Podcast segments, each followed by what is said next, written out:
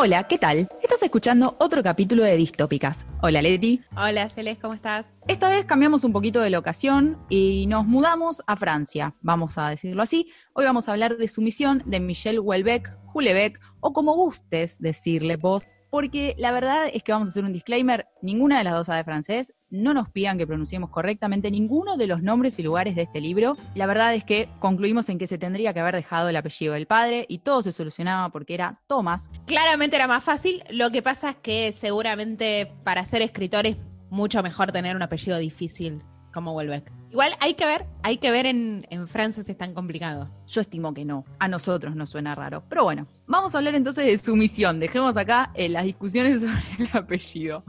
Eh, sumisión es quizás el libro más contemporáneo que leímos en esta temporada y es el libro, un libro más político también. Eh, me da la sensación.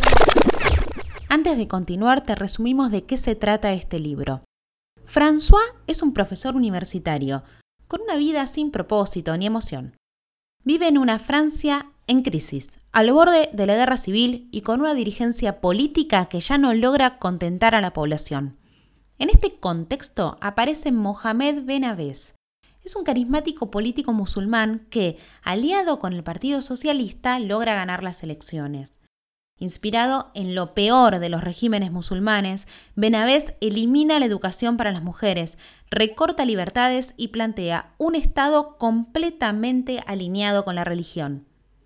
Despojado de su pareja, una judía que debe exiliarse en Israel tras el triunfo de la hermandad musulmana, despojado de su fe y despojado de su esperanza, François se dirime entre aceptar una vida como musulmán para mantener su puesto en la universidad o cobrar un retiro y continuar su vida fuera del ámbito académico.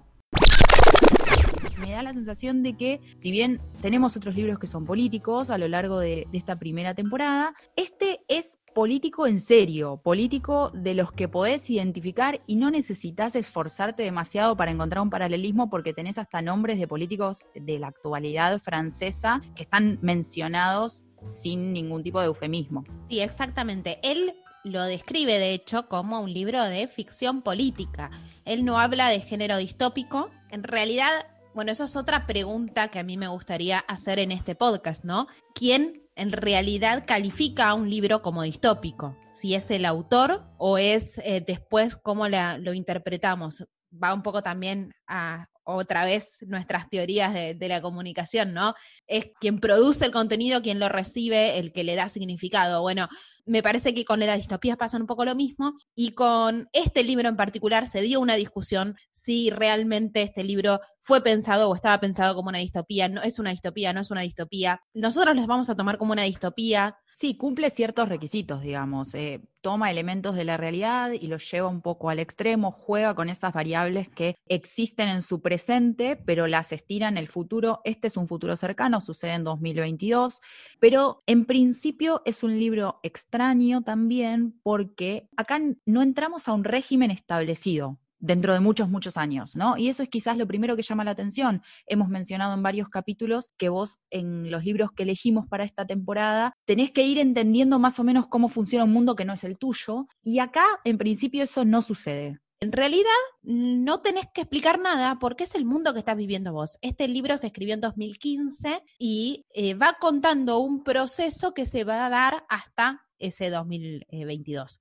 Con lo cual, en realidad, no es un mundo extraño, ¿no? No es un mundo, él vive en un mundo que nosotros bien conocemos. Yo igual quiero aclarar, porque al menos a mí me pasó, me parece que si bien es un libro para el que nosotros no necesitamos entender a dónde nos estamos metiendo, al mismo tiempo creo que con un bagaje cultural más grande eh, y más profundo de la política y la sociedad francesa, el libro toma otro contexto que al menos a mí me costó un poco acomodarme y me requirió buscar cosas por fuera, ¿no? Para ir completando esos sentidos que yo no tenía. Es un libro escrito por un francés para la sociedad francesa en el que básicamente está mostrando un cierto rechazo a un tipo de sociedad europea. Entonces nosotros, siendo de América Latina también, con otro bagaje cultural, también nos resulta difícil o extraño. Pero de todas sí. maneras hay ciertas cosas que, que obviamente nos podemos sentir involucrados, como pasa con cualquier libro porque finalmente las cuestiones humanas son humanas para todos. Y además cuando se, se presentó, bueno, esto ya lo sabe todo el mundo, pero es un libro que habla sobre cómo el, la religión musulmana empieza a entrar en la política francesa. Eh, se cuenta básicamente el proceso, que eso es lo que a mí me resultó más interesante de este libro, ¿no? Cuenta cómo es el proceso, a través de un personaje, cómo es el proceso de ascenso de esta ideología en, en el gobierno francés. Y en el momento que se escribió, además, fue un momento muy especial porque estaba esa discusión muy fuerte en Europa. No digo que ahora no lo esté, sigue estando, pero el libro se presenta el mismo día que ocurre el atentado por el tema de Charlie Hebdo. Entonces, era un momento muy específico donde aparece este libro y fue también recibido por la sociedad eh, de una manera eh, distinta de acuerdo a ese contexto. Creo que se, generó muchísima polémica, no creo, se generó muchísima polémica, de hecho, y tiene que ver mucho con este contexto. Dicho esto, hablar de este libro cinco años después lo pone en otra perspectiva también. Sí, eh, yo me acuerdo puntualmente de que él, sobre todo en la primera parte del libro, François habla como de una sensación de que en algún momento puede pasar algo, de que en algún momento la sociedad tal como él la, concibe, se está resquebrajando y se termina prontamente, esa sensación a mí me, me pareció como muy cercana. Nosotros, por nuestra, por nuestra actualidad, cada tanto tenés esa sensación de que, ok, acá se rompe algo en cualquier momento, ¿no? Por supuesto que no, era no es comparable con el libro porque el libro está prácticamente a las puertas de una especie de guerra civil, ¿no? De hecho, toda la, conversación cuando ellos están en esa especie de, reunión en el patio hablando con, con, dos colegas y de pronto se empiezan a escuchar corridas y la gente se va y hay, hay, toda una sensación de inestabilidad social que acá no, no, la estamos teniendo, pero sí tenés esa sensación, ¿no? Al menos a mí me resultó como más cercano eso. Por supuesto que también hay algunos otros cuestionamientos, quizás hasta de, propósito, de significado de la vida y demás, que son, no, no sé si universales, pero al menos son compartidos por Occidente. Totalmente. Sí, creo que estas dos cuestiones son una de las cosas más interesantes que tiene el libro. Esta sensación es un clima de época, creo, y, y no se hablaba tanto de eso hace cinco o seis años cuando se escribió este libro. Esta sensación de que todo está por cambiar empieza a aparecer un poco más fuerte con la pandemia o con algunos movimientos en realidad políticos también que empezaron a pasar el año pasado, en 2019. Pero sí es verdad que hay una idea de que la sociedad tal cual la conocemos hoy no va a seguir siendo la misma, no solo por el COVID, sino por la tecnología, por un montón de otras eh, cuestiones y cambios que están sucediendo hoy en, en el mundo. En este caso, eran un poco estos cambios, pero también eran otros, era del tipo de sociedades, era una religión o un, una cultura nueva que empieza a aparecer y tener eh, mayor presencia en Europa. El libro lo han criticado como anti, ¿no? Como fóbico al Islam. A mí me gustaría pensar que en realidad no es un tema contra el Islam, no es un tema contra la religión en sí, es un tema contra quienes se aprovechan de ciertas bases o de ciertas estructuras, ideas para tomar poder y empezar a delimitar libertades ¿no? El libro fundamentalmente una de las cosas que plantea es cómo la mujer empieza a perder lugares, lugares donde la mujer empieza a, verse desplazada, basado en una idea religiosa. Y en realidad creo que lo, lo, más interesante que tiene el libro, y por eso a mí, a mí me gustó mucho cuando lo leí la primera vez, es muestra este proceso y muestra en realidad como si bien buena parte de la sociedad eh, francesa en este caso no estaba de acuerdo con, con ciertas cosas, igual deja que pasen. Hay una sensación de, y por eso el título del libro, ¿no? Sumisión, en el que, bueno, llegaron al poder y ahora, y bueno. Hay que acatar en algún Hay que acatar, claro. Yo creo que sí y que mm, por un montón de cuestiones es una lectura muy difícil y ya que mencionaste mujeres, eh, se me hizo muy difícil la lectura porque por momentos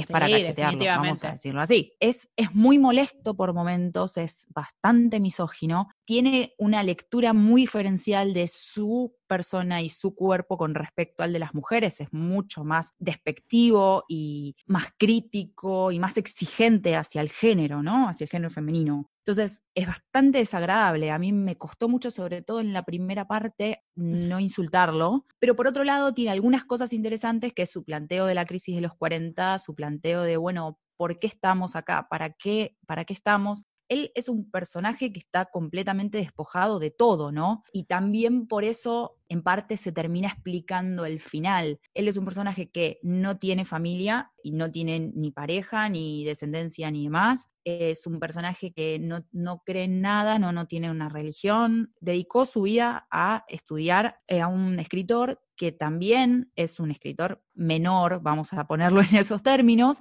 y así todo lo exprimió todo lo que pudo y ya está. En algún momento el tema de estudio se agota, ¿no?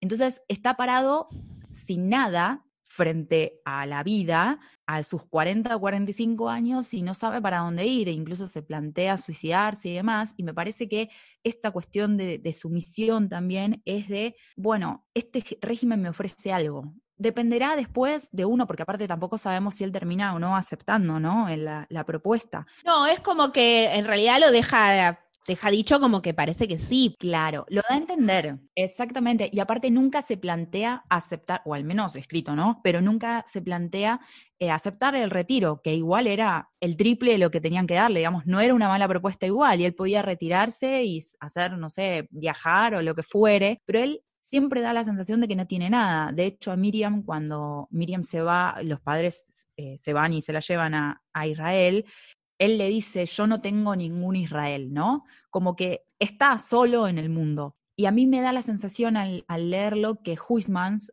es su Israel en algún punto, es su lugar conocido, es su refugio, es su nostalgia, pues es un personaje súper nostálgico también del pasado y de los valores y de todo lo que fue su vida universitaria, como lo mejor que le pudo pasar porque no tenía que trabajar y podía dedicarse a leer y a vivir. Y, Creo que también está bueno y es funcional a el libro que este personaje sea de esa manera, porque vos necesitas un personaje así para también entender por qué en muchas sociedades ciertas ideas de extrema, en realidad en, el partido que va a gobernar no es un, islamismo extremo, es un supuestamente un islamismo moderado, pero que empieza a tener algunas decisiones que podemos empezar a decir como más extremas. Pero uno empieza a entender cuando, cuando ve a este personaje por qué ciertas ideas empiezan a colar en la sociedad. Por supuesto. ¿no? Porque existe un François, existen varios en realidad, en, muchos lugares. Y quería agregar algo antes que me olvide, que no va a lo que estaba hablando recién, pero lo nombraste y cuando estabas hablando del tema de que era una persona muy despojada del personaje, leí en una entrevista a Welbeck que él, en realidad, el final del libro este no es el que él tenía planeado. Él, cuando se imaginó el libro, él esperaba que su personaje se convirtiera en realidad, pero al cristianismo, como que retomara a esos valores. Y se dio cuenta cuando estaba escribiendo el libro que no, no podía ser, ¿no? Que en realidad había que despojarlo incluso de la fe. Entonces, em, bueno, hay una parte en esa peregrinación que él hace, yo le podía decir peregrinación, ¿no? En ese viaje que hace tratando de encontrarse a sí mismo y encontrar algo de dónde sostenerse, se encuentra que tampoco puede sostenerse de la fe tradicional. Entonces eso lo vuelve de nuevo, digamos, y ahí me parece que en eso hiciste un análisis muy interesante, lo vuelve a su único amor, que es la universidad. Y, Sí, eh, y aparte consideremos también que buena parte del viaje que él hace es el viaje que hizo Huisman también, entonces es como que constantemente se está refugiando en la historia del autor que tanto conoce. Sí, exacto. El gran tema del personaje, y nos estamos entrando demasiado en el personaje y no tanto en, en las cuestiones más distópicas del libro.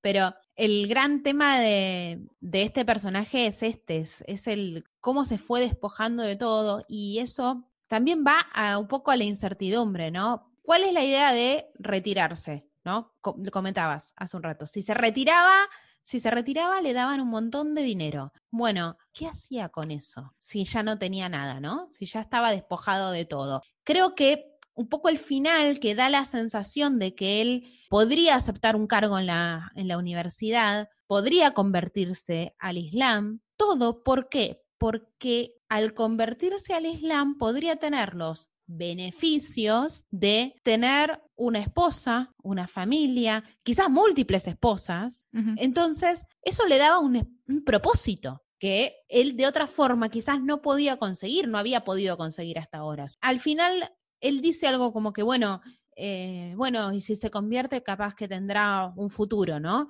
Y dice algo como, no el mismo futuro que Miriam, él, él la sigue pensando, él sí como que tiene una conexión emocional ahí, más allá de una conexión sexual, que es lo que se, ve claramente al principio del libro. A él le, le pega que ella, por ser judía, tenga que irse del país. Pero creo que, bueno, la sumisión de él hacia este nuevo esquema donde debe convertirse al Islam para poder seguir dando clases y para poder tener algún futuro, una familia y un propósito, está relacionado con lo que hablábamos antes de que es un personaje que se ha quedado sin nada. Sí, lo que el Islam en algún punto le, y el régimen le termina pidiendo a cambio es renunciar a su libertad de conciencia. Porque aparte, durante todo el proceso, digamos, ni ve con buenos ojos lo que está haciendo Mohamed Benaves, ni ve con buenos ojos lo que está sucediendo con las mujeres, y de hecho eso se ve mucho en su compañera, que ahora no recuerdo el nombre, con la que cena, con ella y el marido. Todo eso para que vos puedas tener un propósito, bueno, se tiene que terminar, digamos, ¿no?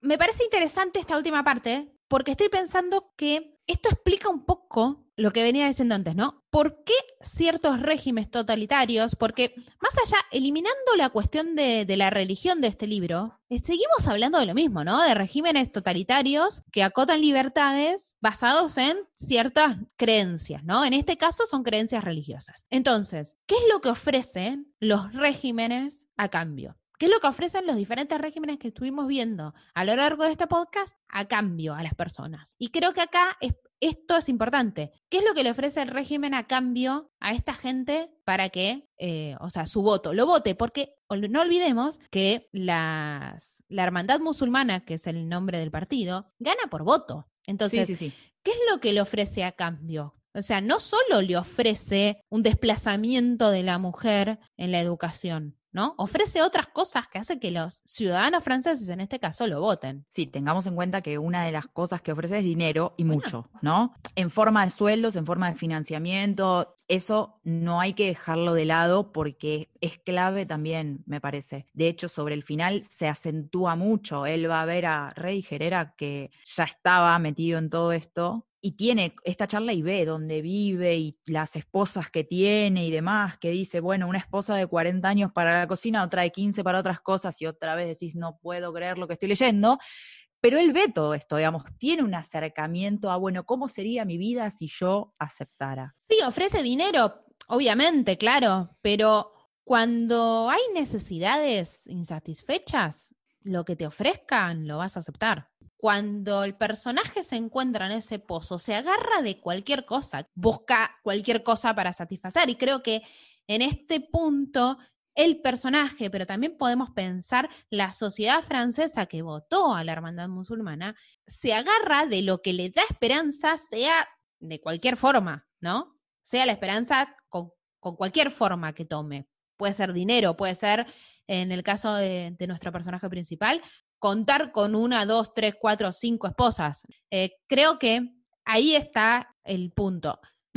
Hay que pensar que eh, Welbeck parece tener una visión muy, muy pesimista de cómo está la sociedad en general en Europa. Sí, sí, sí, sí. Se nota una descripción que tiende al, al, declive de la sociedad, al declive de los valores, porque también se menciona, volvemos a esto que decíamos hace un rato de la nostalgia, ¿no? Y de ver a la inmigración musulmana como una oportunidad de Europa de, de algún modo, renacer en esos valores, en esos valores patriarcales, porque hay que aclararlo, todo esto que decimos de, de hacer a un lado a la mujer y devolverla al rol de cocinera, ama de casa, eh, criadora de niños y demás, tiene que ver con esto. De hecho, si nos ponemos a pensar un poquito también, acá está otra vez que, algo que ya vimos, que es la demografía como una preocupación, ¿no? Se hace bastante hincapié en algunas partes del libro en que, bueno, hay un problema, y Europa tiene un problema.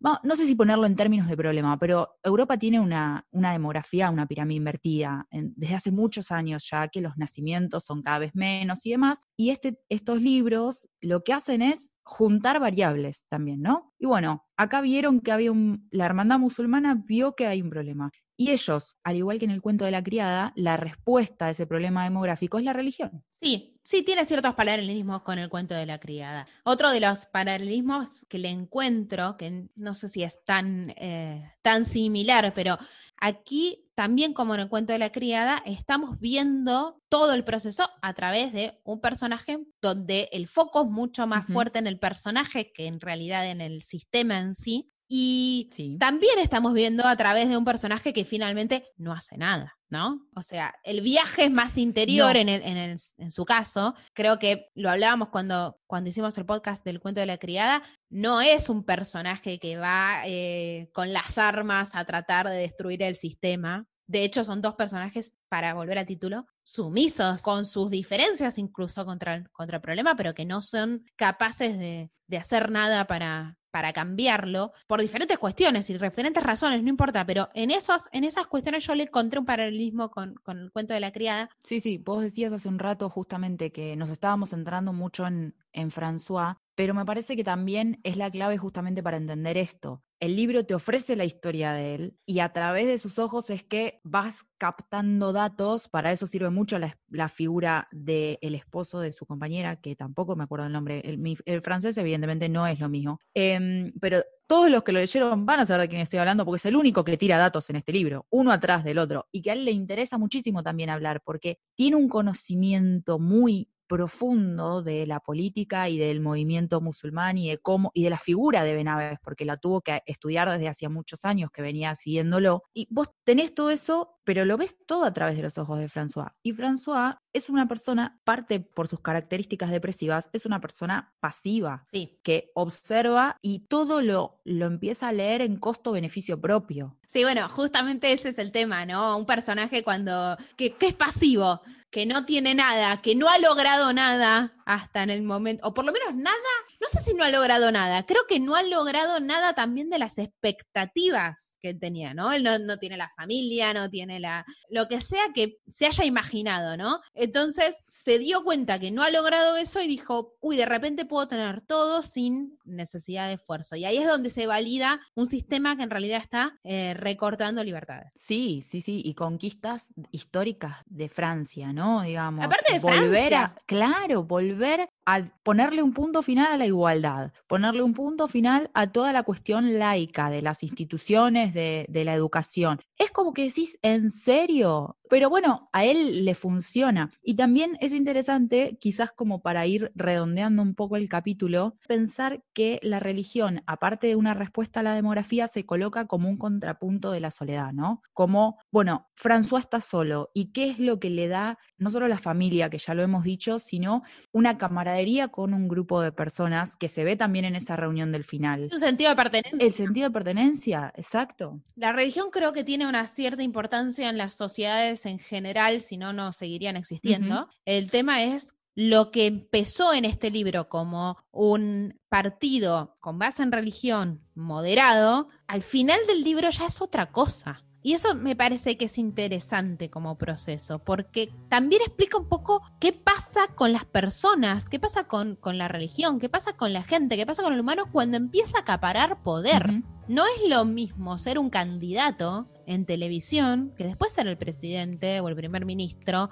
No es lo mismo. Cuando empezás a, tener poder, empezás a sacar los aspectos más negativos. Sí, te sumo algo, pensando en lo que estás diciendo, también es para pensar qué pasa con los partidos que históricamente acapararon ese poder de forma bipartidista, ¿no? Y, y con alternancia.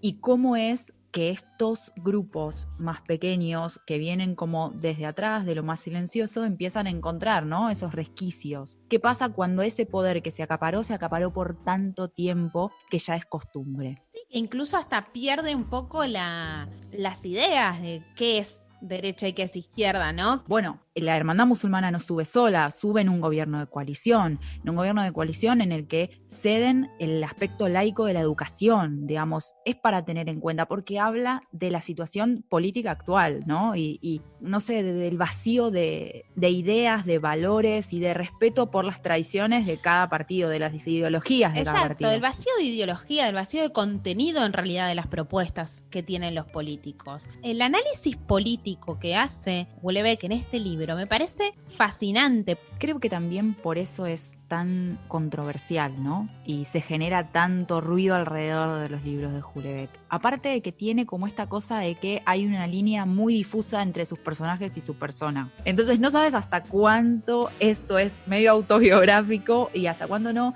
Y me parece que colabora también a que se haga tanto ruido. Yo creo que hay que darle dos añitos, hay que esperar y en dos años de última podemos volver a hacer un episodio porque este podcast va a seguir eternamente. Pero mientras tanto, a mí lo que me gustaría es que nos cuenten qué les pasó con el libro, si, si lo pudieron leer, si lo pudieron soportar. Lo sufriste mucho vos. Lo sufriste mucho. Yo lo sufrí y es más, al punto de que este es el primer libro que leo de, de Hulebeck y no sé si voy a volver a leer algo de él porque si todo me va a molestar de esta forma, yo no, no sé, no sé.